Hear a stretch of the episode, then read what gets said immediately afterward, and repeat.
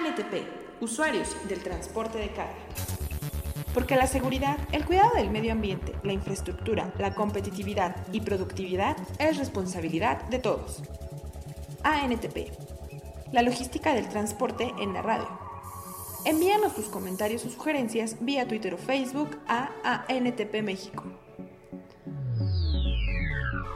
Los invitamos a visitar nuestro portal www.antp.org.mx, en donde encontrarán información actualizada del sector.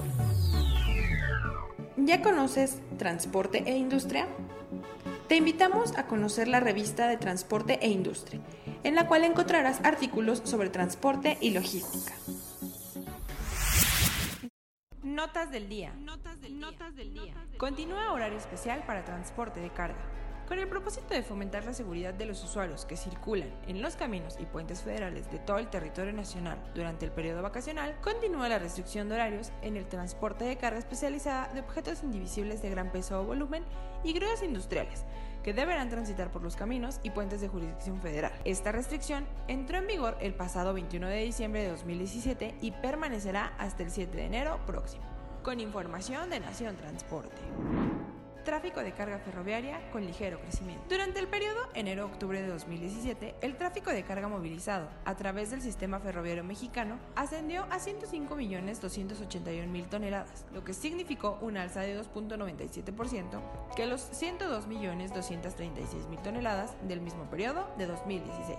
De dicha cifra, el 37.17% lo aportó el servicio doméstico con un manejo de 39.141.000 toneladas, lo que derivó en un incremento de 4.57% ante los 37.428.000 toneladas del año pasado, de acuerdo con los indicadores de la Secretaría de Comunicaciones y Transportes. El porcentaje mayoritario acumulado lo aportó el servicio internacional con 66.140.000 toneladas, una ligera diferencia de 2.05% en proporción a los 64.808.000 toneladas del año pasado. Con información de T21. En 2018, cinco obras carreteras de alto impacto logístico en proceso. Con una inversión global de 16.650 millones de pesos durante el año que inicia, se culminarán tres obras carreteras y dos más estarán en proceso, las cuales tendrán un alto impacto logístico para la conexión de la parte central del territorio mexicano con el resto del país. Entre los proyectos que se espera concluir a lo largo de 2018 se encuentran la autopista Atizapán-Atlacomulco, de cuatro carriles con una longitud de 74 kilómetros. La Peñón Texcoco, que será la principal vía que conectará de manera directa a la capital con el nuevo aeropuerto internacional de la Ciudad de México y tendrá una longitud de 10 kilómetros. También está la reconstrucción de la autopista México-Querétaro, vía de mayor aforo y con el impacto comercial y logístico más alto del país. Además, se añaden dos obras que estarán en proceso durante 2018 la construcción del viaducto elevado, Avenida 602, de cuatro carriles y una longitud de 5 kilómetros, y la construcción del viaducto Chamapa-La Venta, en la carretera México-Toluca, que tendrá una longitud de 2 kilómetros. Con información de la Secretaría de Comunicaciones y Transportes. Crecen 35% cruces fronterizos en Puente Colombia.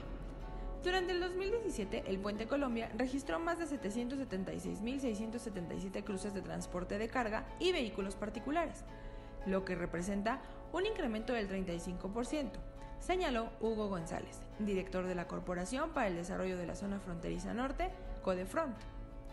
Estos resultados fueron motivados por la vinculación que realizamos con más de 350 empresas a través de visitas directas, ferias de promoción, pláticas, conferencias y viajes a las instalaciones de Puente Colombia, aseguró. Durante 2017, dijo, sobresalen los casos de las compañías Owens, que incrementó de 750 a 1500 el número de cruces que realizó por esta vía, y Mex Logistic, que pasó de 1200 a 2200 viajes mensuales. Con información de transportes y turismo aumenta un 42% el movimiento de carga automotriz en Lázaro Cárdenas. Las operaciones de carga automotriz realizadas al mes de noviembre del año pasado tuvieron un crecimiento del 42%, ya que en ese periodo se atendieron 386.331 vehículos que en comparación con los 271.814 unidades de 2016 en el mismo lapso, favorecieron un mayor despacho de autos en el puerto de Lázaro Cárdenas. De esa operación, en materia de importación, se manejaron 241.246 autos, que comparados con los 178.448 del año anterior, dieron como resultado un incremento del 35%, y en exportación se embarcaron 144.929 unidades, que ante los 90.771 del mismo periodo del año anterior, dieron un alza de 58%, con información del puerto Lázaro Cárdenas.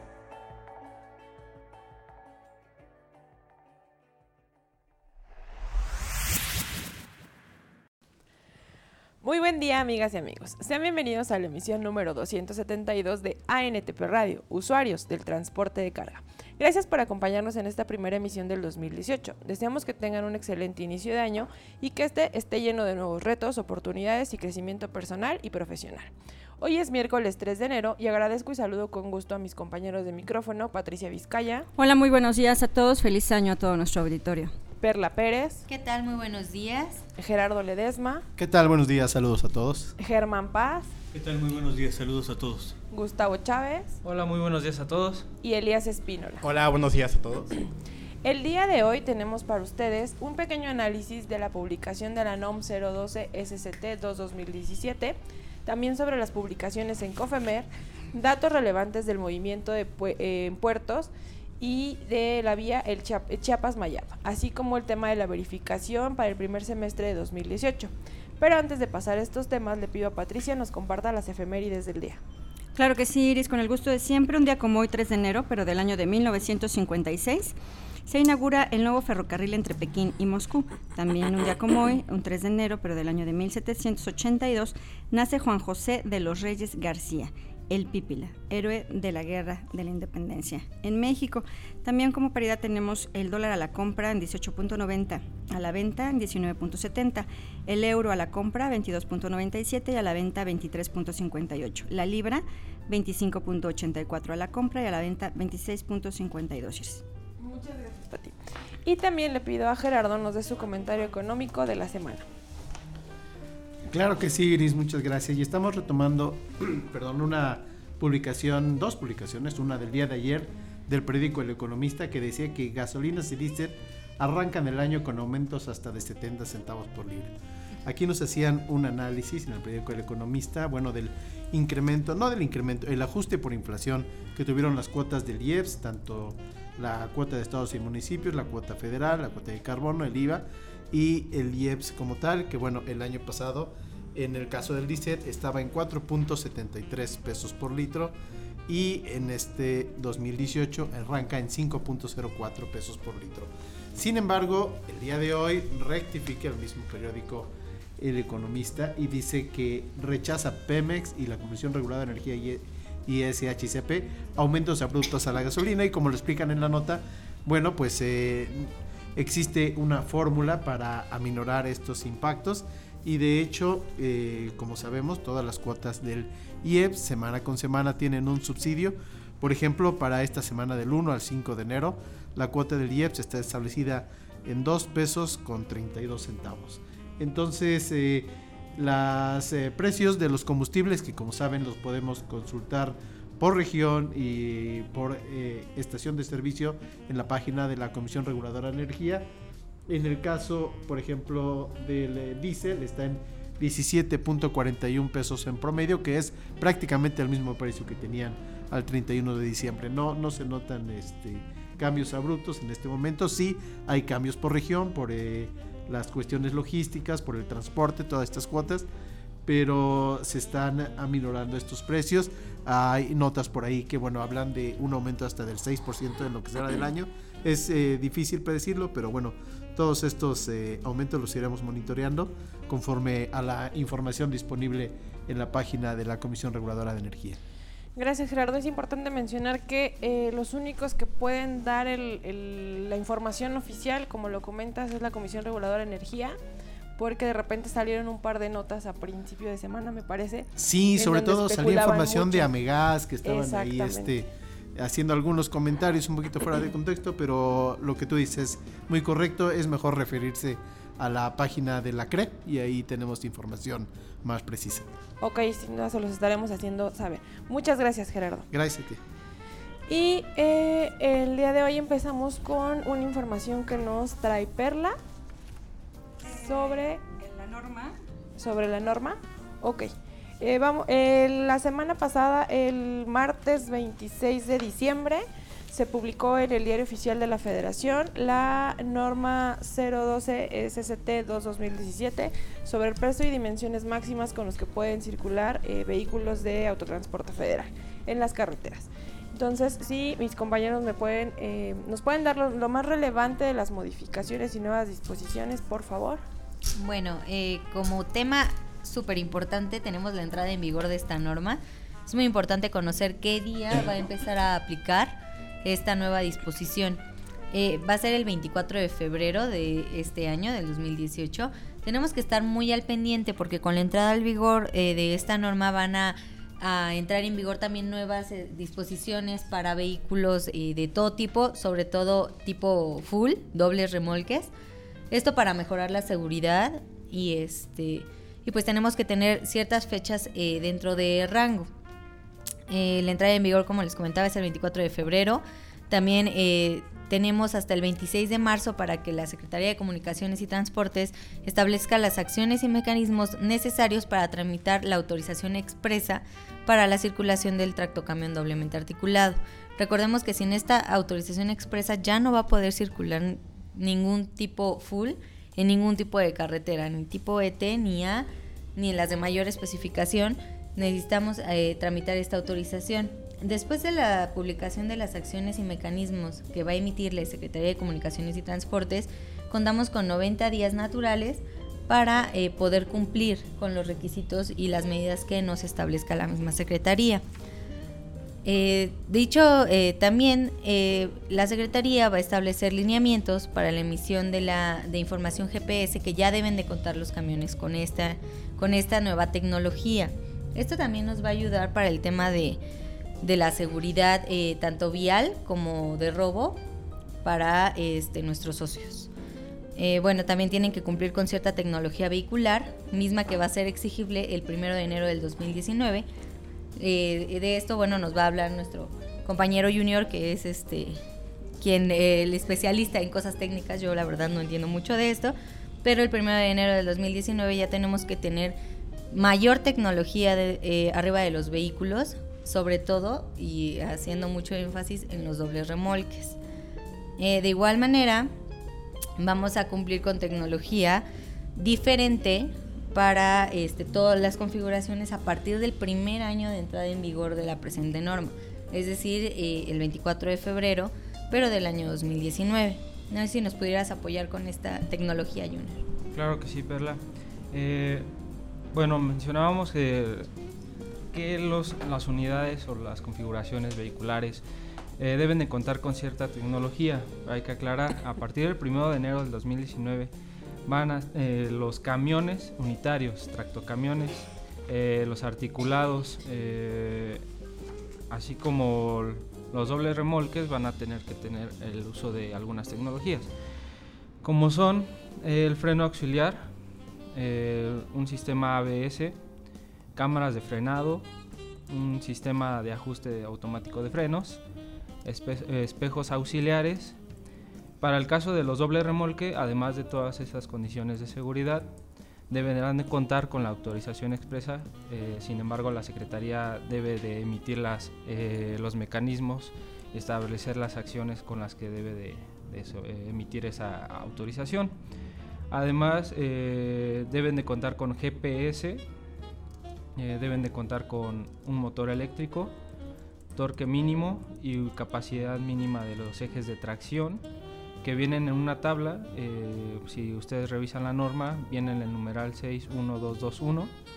eh, especifica cuánto debe de contar eh, el motor, con cuánto torque, por así decirlo. También deben de tener en cuenta que el convertidor o dolly ya conforme a la NOM 035 debe tener especificaciones de seguridad, además de que se va a emplacar, eh, pero sin embargo vamos a trabajar este año con esa norma en la SCT con los grupos de trabajo se va a estar revisando esa norma y vamos a ver qué modificaciones se le van a, poder realizar. Además, algo importante en el caso del tema de, conectividad, pues ya este, se tienen tres casos, por así decirlo, de conectividad, ya no dos como anteriormente. Eh, el primero es entrar y salir de una planta productora o un centro logístico en donde vamos a poder, eh, donde se requiera entrar o salir de una planta productora. Estas son, eh, por así decirlo, cuando nosotros tenemos nuestra planta productora al lado de un camino de menor clasificación y necesitamos conectarnos con uno de alta eh, especificación como una carretera tipo ET o A. la otra condición es circular entre ejes o tramos de un mismo eje que estos tramos eh, hay que pedirlos que no sean mayor a 50 kilómetros eh, eh, en el caso del full y también el otro que se agrega es para entrar o salir de las instalaciones del permisionario. este es para las unidades o configuraciones vehiculares que requieran utilizar un camino de menor clasificación para entrar o salir de las instalaciones del permisionario. Estos deberán presentar ante la Secretaría una solicitud de autorización y este mismo es el permisionario quien debe solicitarla. Eh, debemos de tener claro que la vigencia de las autorizaciones, eh, si son emitidas por la Secretaría, son de tres años a partir de su emisión. Además, la Secretaría va a resolver en un plazo no mayor a 60 días naturales contados a partir de la recepción de la solicitud y en caso de que no la emita en el plazo señalado se entenderá, como negativo. Entonces hay que tener cuidado con ello.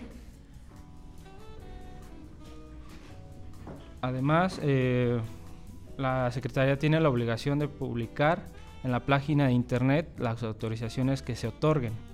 Aquí hemos tenido bueno, un poquito de problema eh, con la Secretaría porque con la norma anterior eh, o la que aún está vigente todavía, eh, no publicaron, por así decirlo, las, los tramos carreteros que autorizaron a las empresas. Entonces era un problema porque queríamos consultarlo, cuáles habían otorgado y pues no, no estaban en su página de internet. Entonces nosotros y nos preocupamos porque la, la Secretaría emita o publique estas autorizaciones. Sin embargo, para agilizar eh, este trámite. Además eh, de, que vamos a contar con condiciones de tránsito y seguridad para los dobles remolque y para todas las configuraciones. Eh, si nosotros revisamos más a detalle la norma, nos vamos a encontrar con una tabla en donde nos especifica la velocidad máxima en donde eh, que puede circular eh, cierta configuración en ciertos eh, caminos. Pero son, estos caminos son de menor clasificación. Por ejemplo, un camión unitario en un camino tipo B tendrá que circular a 70 km por hora.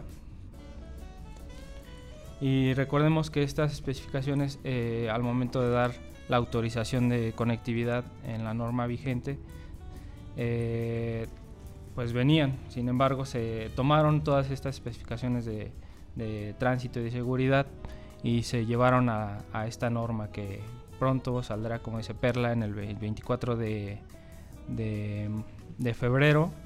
Eh, va a ser este, la nueva norma que, que debemos de respetar. Entra en vigor. Y hay que recordar, eh, a partir de su publicación en el diario oficial tenemos 180 eh, días, por así decirlo, seis meses para poder eh, adecuarnos a lo que las nuevas disposiciones que tiene esta nueva norma. Porque vamos a tener 60 días de la entrada en vigor de la norma, más otros 30 días que la autoridad tiene eh, para emitir las condiciones o lineamientos de la autorización expresa y otros 90 días que tenemos para eh, adecuarnos a, o para terminar el trámite para circular como doble remolque. Así es, Gustavo. Eso quiere decir que para, para nuestros socios operativamente, a partir de su publicación, tendríamos los seis meses, ¿no? Para que puedan tener en sus, las diferentes eh, configuraciones y sobre todo, más bien en el tema del full, todas las condiciones que requieren.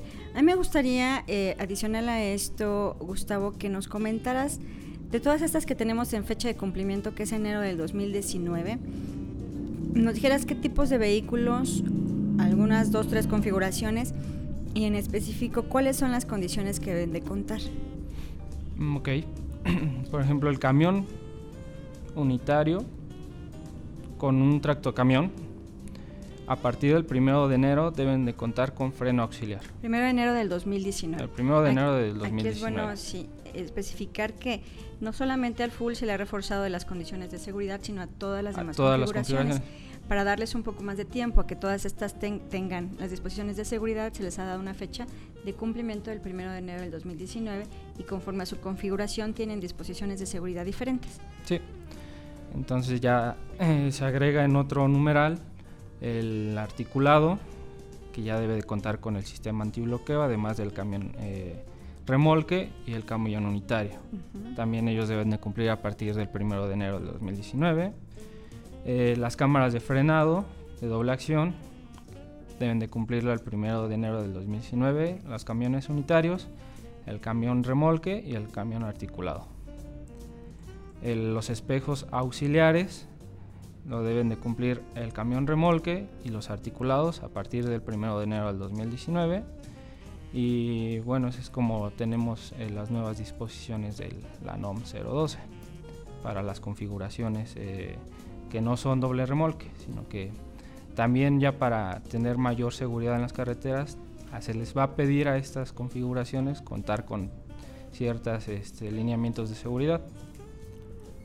Okay. Dentro de los temas eh, importantes de la norma y que se incrementa la seguridad en las configuraciones es el GPS. Ya lo había comentado por ahí Perla. El GPS eh, se requiere para materias de seguridad. Por supuesto que hay socios nuestros que han estado muy inquietos eh, y por supuesto nosotros también en qué es la información que se va a solicitar, eh, cómo lo van a hacer, si va a ser al momento, cómo es que cuando yo contrato a una empresa que me otorga este servicio le voy a pedir que tenga a disposición esta información. En esos lineamientos que se están trabajando y que Perla y Gustavo ya indicaron las fechas en que deben de, tenerlo a disposición, eh, estamos trabajando para delimitar eh, el acceso a esa información de la autoridad porque sabemos que cierta información es confidencial y por temas de seguridad también es importante que se quede solamente la empresa con ellos. Entonces nosotros estamos viendo que ese respaldo que debe de proveer de información que nos dijo la Secretaría que tiene que ser eh, puesta a disposición de la Policía Federal y de ellos mismos para su consulta, sea solamente temas, por ejemplo, de velocidad, para el tema de los accidentes. Eh, en, eso vamos a empezar a trabajar y por supuesto que la posición que tenga la unidad. También otro de los temas que me gustaría que Perla comentara los tiempos eh, y las mejoras y a lo mejor tú añadir, eh, Gustavo, cuáles son los mecanismos de seguridad que ya se van a venir ingresados en las autorizaciones especiales de conectividad. Bueno, algo importante que comentas del GPS, eh, como lo mencionas, es para el tema de accidentes y de velocidad. hay que recordar que para las, en las carreteras ETIA, para los doble remolque, el máximo de velocidad es de 80 kilómetros por hora. Entonces es por ese tema que no rebasen el... Y van a estar gobernados además con ciertas... Eh, 80 kilómetros. 80 kilómetros por hora. Y como lo mencionas en las eh, autorizaciones de, mm, de, conectividad, van a venir algunas condiciones de tránsito y de seguridad que ya se estaban eh, agregando eh, en las anteriores, sin embargo ya se trajeron a la norma. Eh, como son las condiciones de tránsito, llevar al vehículo de carta porte o nota de embarque, circular eh, confinado al carril de extrema derecha, usar bitácoras de horas de servicio y cumplir con las disposiciones de algunos reglamentos y normas como la Ley de Caminos y Puentes Federales, Reglamento de Tránsito de Carreteras y Puentes Federales y entre otras cosas. Para el caso del tractocamión semirremolque y tractocamión doblemente articulado que transiten por carreteras sinuosas deberán observar que los otros usuarios del camino circulen con seguridad, además de hacer alto total en el espacio apropiado para permitir el tránsito de los otros vehículos. Por ejemplo, para que Eh, nos preguntaba del doble remolque, eh, si se le otorgara una autorización especial de conectividad para pasar en un camino D con los mayores pesos y dimensiones especificados en la norma y en los numerales correspondientes, sí es importante que tengan carro piloto. Sí, Eh, las especificaciones de, señalamiento por ahí tipo camino las señala que vienen dos torretas, dos carros piloto, luces blancas, cintas reflejantes. Y, y me gustaría que Perla nos recordara, por ejemplo, los tiempos del trámite de la autorización especial de conectividad. de la autorización especial de conectividad. Bueno, va a tener ahorita, eh, bueno, nos menciona varias cosas sobre los, per- los autorizaciones de conectividad. Una de las cosas es que van a tener una, vigencia de tres años. Es importante saberlo porque este, anteriormente no se contaba con una vigencia para los trámites de conectividad. Eh, sin embargo, como artículos transitorios nos mencionan que eh, los eh, autorizaciones de conectividad otorgadas a partir del 1 de abril del 2018 y del 14 de noviembre del 2014 van a seguir vigentes, por lo que este, es importante que estén al pendiente sobre eh, cómo van a aplicar, cómo va a aplicar la norma con estas autorizaciones que ya es- fueron otorgadas. Correcto. Por el momento siguen vigentes, pero recordemos que en este caso eh, la norma ya establece que la Secretaría va a otorgar eh, solo autorizaciones de conectividad con una vigencia de tres años a partir de su emisión. También nos recuerdan que la Secretaría va a resolver en un plazo no mayor de 60 días naturales contados a partir de la fecha de la recepción de la solicitud si es que estas autorizaciones de conectividad van a ser otorgadas o no. Ujú. En este caso, eh, bueno, una de las cosas eh, que nosotros peleamos mucho, pero eh, no tuvimos una buena respuesta, fue este, el caso de la negativa ficta.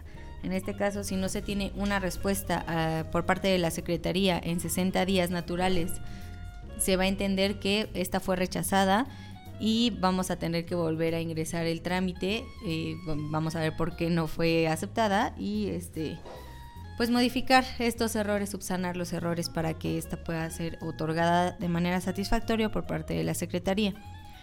En este caso, uno de los acuerdos también fue que la Secretaría va a publicar en, en Internet, en su página de Internet, las autorizaciones que otorgue y va a integrar una base de datos para eh, el público en general.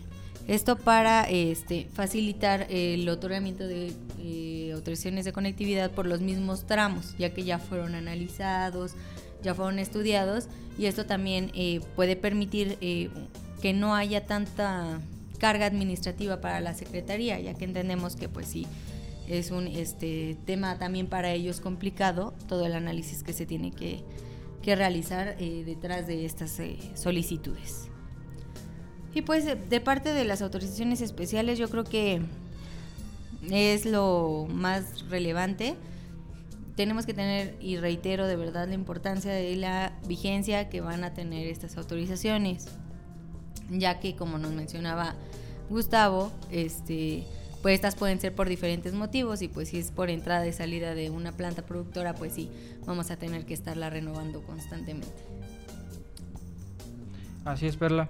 Eh, también, pues como lo mencionas, es importante que la Secretaría emita en su línea, en página de internet, pues todos estos tramos para agilizar, sobre todo el otorgamiento de estas autorizaciones a las demás empresas. Eh, recordemos que estas autorizaciones, al momento de eh, nosotros ingresar la solicitud, se tiene que ir a, a conservación de carreteras y a mm, servicios técnicos para que ellos dictaminen si sí o no otorgan esta autorización. La verdad es que el proceso para otorgar una autorización es complicado por lo que hemos visto y eh, se vio un poquito entorpecido con anterioridad. Esperamos que con esta nueva regulación y con estas nuevas medidas que se pretenden tomar como es la base de datos que va a ayudar mucho, ya sea más ágil el trámite para que puedan este pues seguir circulando los vehículos que así lo requieran por, por caminos de menor especificación. Sí. Y bueno, no sé si Iris nos vamos a, a corte comercial. Sí, este, vamos a un corte comercial. Les recordamos que pueden seguirnos en nuestras redes sociales, Facebook ANTP México y Twitter arroba ANTP México. Seguimos con más en ANTP Radio, usuarios del transporte de carga.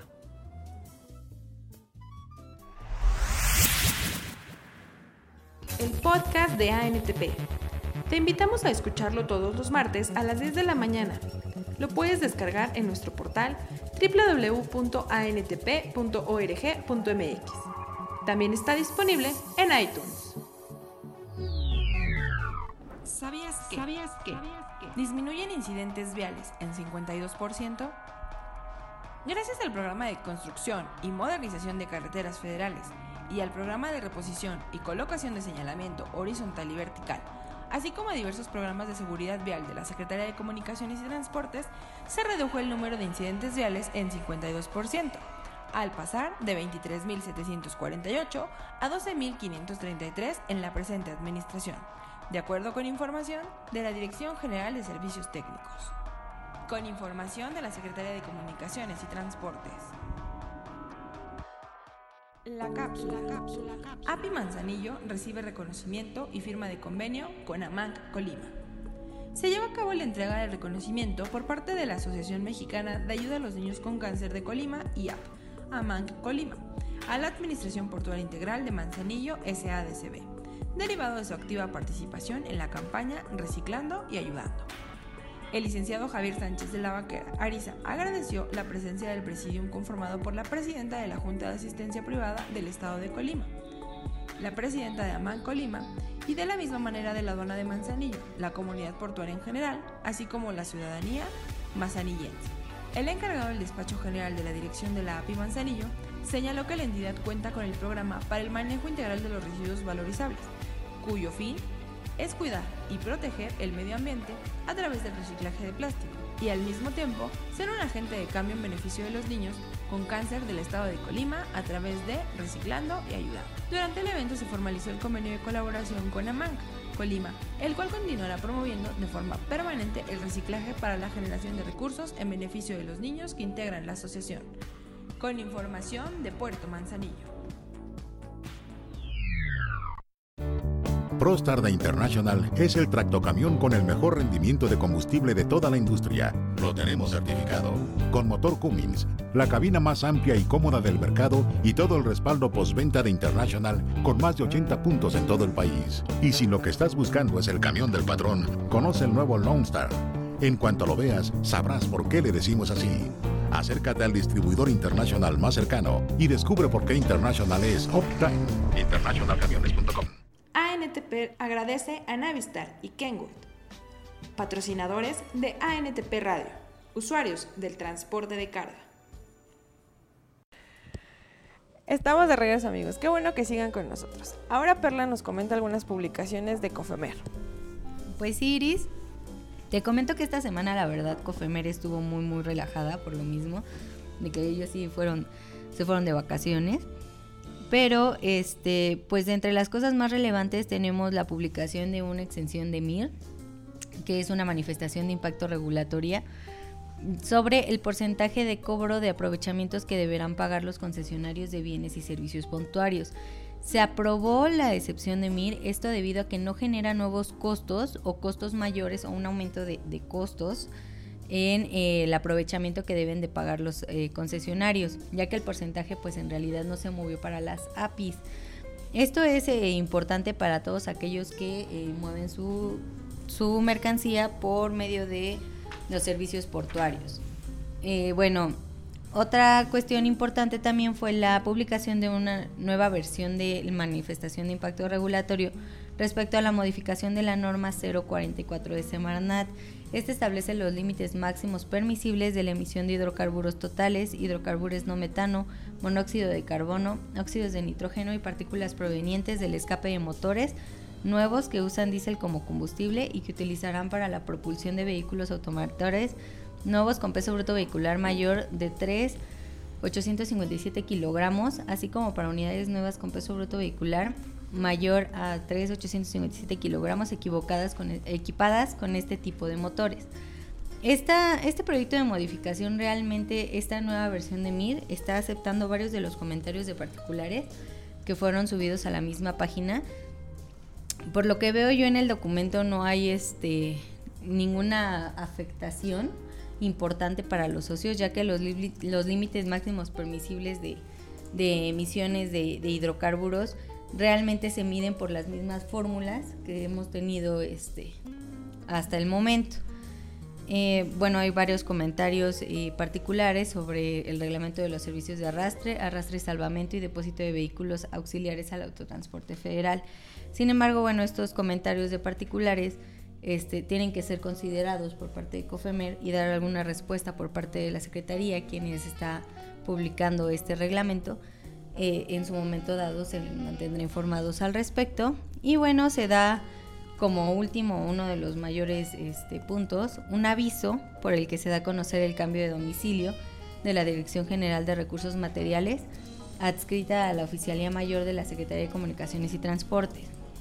El nuevo domicilio va a ser en Calzada de las Bombas número 421, en el edificio 1, en el piso 1, sección Oficinas, Colonia Girasoles, código postal 04920 Delegación Coyoacán, Ciudad de México. Es importante que lo sepan por si necesitan realizar algún trámite, no vayan a una oficialidad de partes diferente, ya que este, pues los términos y, todo pues va a seguir como hasta el momento, simplemente con un cambio de domicilio.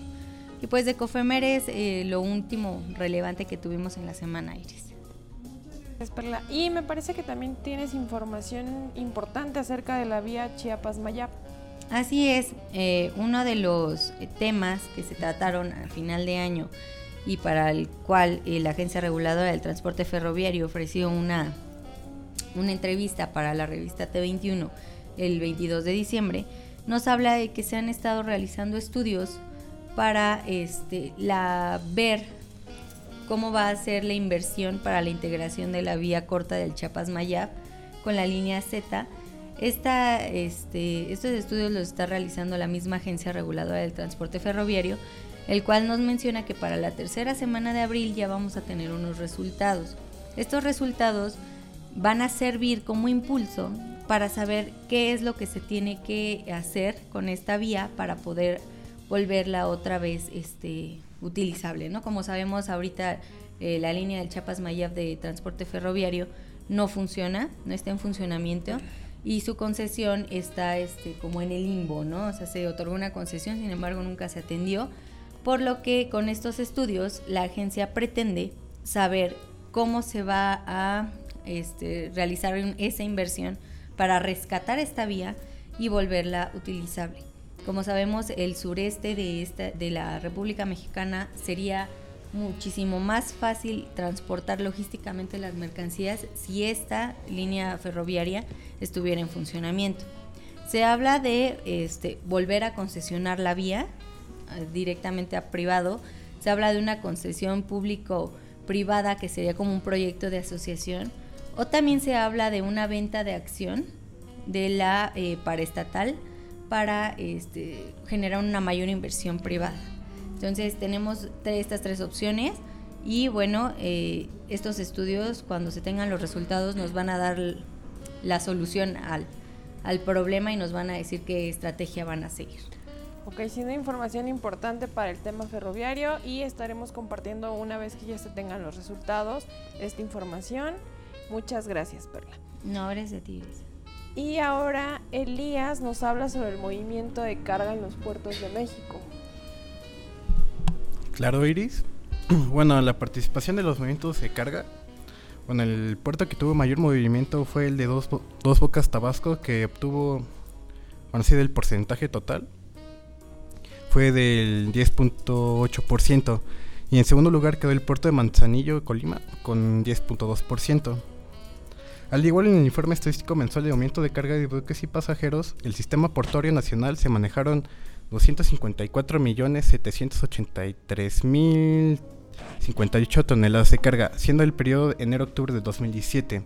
2.3 superior en comparación con el mismo periodo del 2016. En lo que respecta al movimiento de petróleo y derivados, representaron el 41.6 del total de carga nacional. Carga general y contenerizada representa el 16.4%, graneles minerales representan el 23.4% y agrícolas 5.7% y carga general suelta solo el 8.6%. Al igual, el puerto de Manzanillo se ha convertido en uno de los principales puertos hub del Pacífico, con una gran distribución de carga tanto a nivel nacional como internacional, representando el primer lugar nacional en el sistema portuario de México y el cuarto lugar en puertos de América Latina y el Caribe. Ok, Elías, muchas gracias.